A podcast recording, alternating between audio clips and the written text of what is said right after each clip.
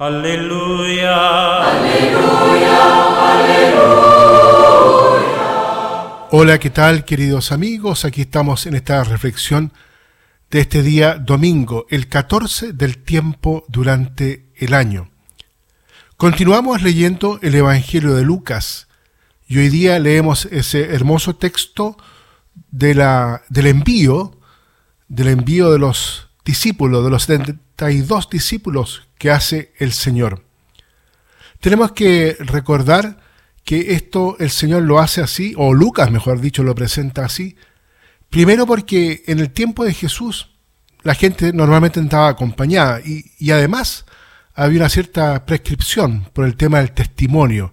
Siempre era importante que anduviesen acompañados para poder ser testigos uno de otro y también para poder eh, cuidarse si es que alguien los salía a asaltar. Implícitamente se viene a decir que el anuncio de la llegada del reino es cierto. Aquí está programada, por así decirlo, la tarea de todo creyente cristiano, decir con palabras y con la vida que el reino de Dios ya está siendo inaugurado, se está configurando, se está plasmando. Ahora bien, estas exigencias de la misión no hablan de un cierto ascetismo, sino más bien de la disponibilidad necesaria para una predicación rápida y eficaz del reino. Hay que presentarse ante los hombres con el mismo deshacimiento que ante Dios. Incluso no hay que detenerse a saludar a nadie, fórmula que parece indicar que los mensajeros no deben buscar el cobijo en las caravanas de viajeros para sus viajes apostólicos. Deben rechazar también de esta forma la seguridad. El mensajero tiene que poner su confianza exclusivamente en aquel que le envía. Un rasgo importante del texto como estas primeras indicaciones, nos damos cuenta que hay un tema fundamental con la oración. El texto dice, rueguen pues al dueño de la mies que mande obreros a su mies. Es decir, los obreros para la mies no son elegidos mediante campañas publicitarias o llamadas al servicio de la generosidad, sino que son más bien elegidos y mandados por Dios. Él es quien elige, Él es quien manda, Él es quien encomienda y da la misión. Y por eso que es tan importante la vida de oración. Como lo decía en forma repetida el Papa Benedicto XVI, la iglesia no es nuestra, sino de Dios. ¿Y cuántas veces tenemos que decir, pensamos que la iglesia fuese nuestra? La convertimos en lo que se nos ocurre, pero en realidad no es nuestra, es de Dios. El campo a cultivar es suyo. Así pues, la misión es sobre todo gracia. La misión es gracia. Y si el apóstol es fruto de la oración, encontrará en ella la luz y la fuerza de su acción.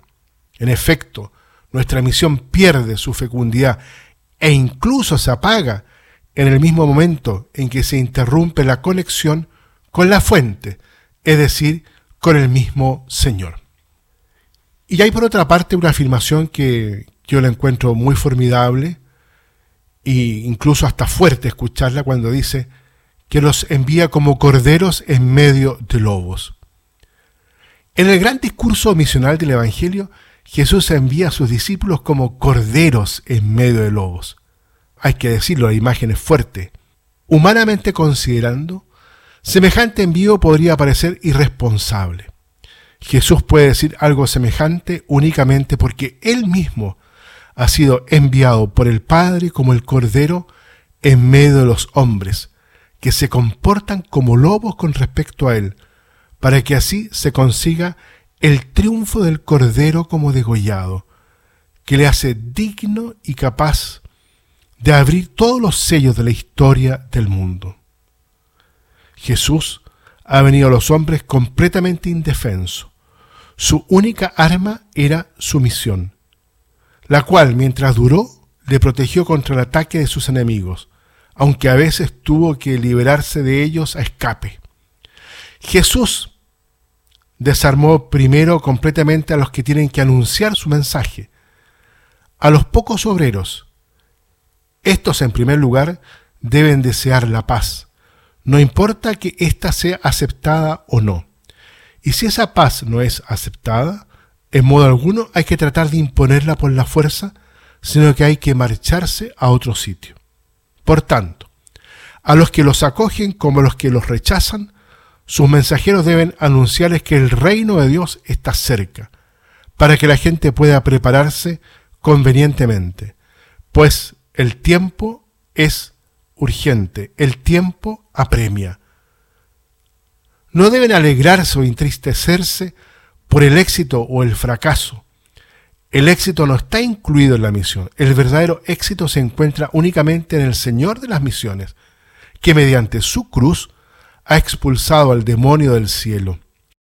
El Cordero de Dios solo ha vencido, en cuyo honor se entonan grandes cantos de alabanza en el cielo como nos, lo dice el libro del Apocalipsis. Únicamente en Él, y no en sí mismo, tienen los enviados potestad para pisotear todo el ejército del enemigo. Esta certeza debe bastarles a los enviados como un gran consuelo. Muy bien, queridos amigos y hermanos, los invito entonces para que en este domingo podamos renovarnos en esta llamada que hace el Señor, esta elección que ha hecho de cada uno de nosotros para enviarnos.